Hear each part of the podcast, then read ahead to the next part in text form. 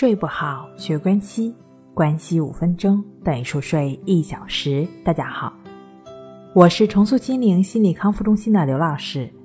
今天要分享的作品是长期顽固失眠，他是用这个方法调理好的。我最害怕的就是睡不好觉，皮肤不好，长痘痘，担心睡不好给自己带来各种不好的影响。这是一个来自十四岁的女孩的回答。凑巧的是呢，有一个来访者，他从十三四岁就开始睡不好，到现在大概有二十几年的样子。在我的来访者中，长期失眠靠药物能睡上几个小时的，甚至到最后药物都没有什么作用，整夜整夜的干瞪眼的有很多。有的来访者会说自己能够睡上四五个小时。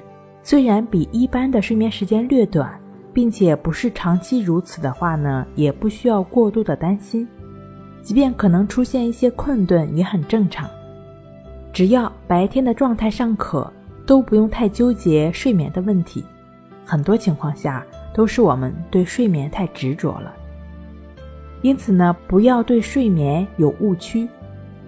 只要睡眠相对的安稳，质量尚可。白天的状态呢，没有什么异常，自己都不用过度担心。更多的焦虑不安是自己想要一定要睡多少，要睡到什么程度，就是对睡眠太执着的表现。另外一方面，想要安然入睡其实并不难。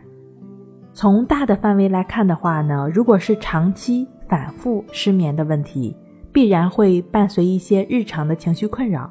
诸如焦虑、抑郁等等，包括睡眠障碍在内的这些情绪困扰，都是由于我们这颗躁动不安的心所导致的，都只是不同的问题的表现而已。也就是说，当你的日常心理状态得到了改善，睡眠也会相应的改善，那晚上也就能够睡得越来越踏实了，抑郁、焦虑的问题也就会随之消散了，这都是相通的。专注呼吸的练习，也就是以持续不断的心去感觉当下鼻孔处呼吸的练习。我相信你已经不再陌生，它就是关系法。关于这个方法呢，可以参考《淡定是修炼出来的》一书第三章“远离失眠的静卧关系法”。当然了，对于长期顽固失眠的朋友来说，你需要静坐关系法和静卧关系法结合练习，毕竟。静坐关系法是静卧关系法的基础，二者缺一不可。相信正确持续的练习，你一定会恢复想睡就睡的能力，安然自然的入睡的。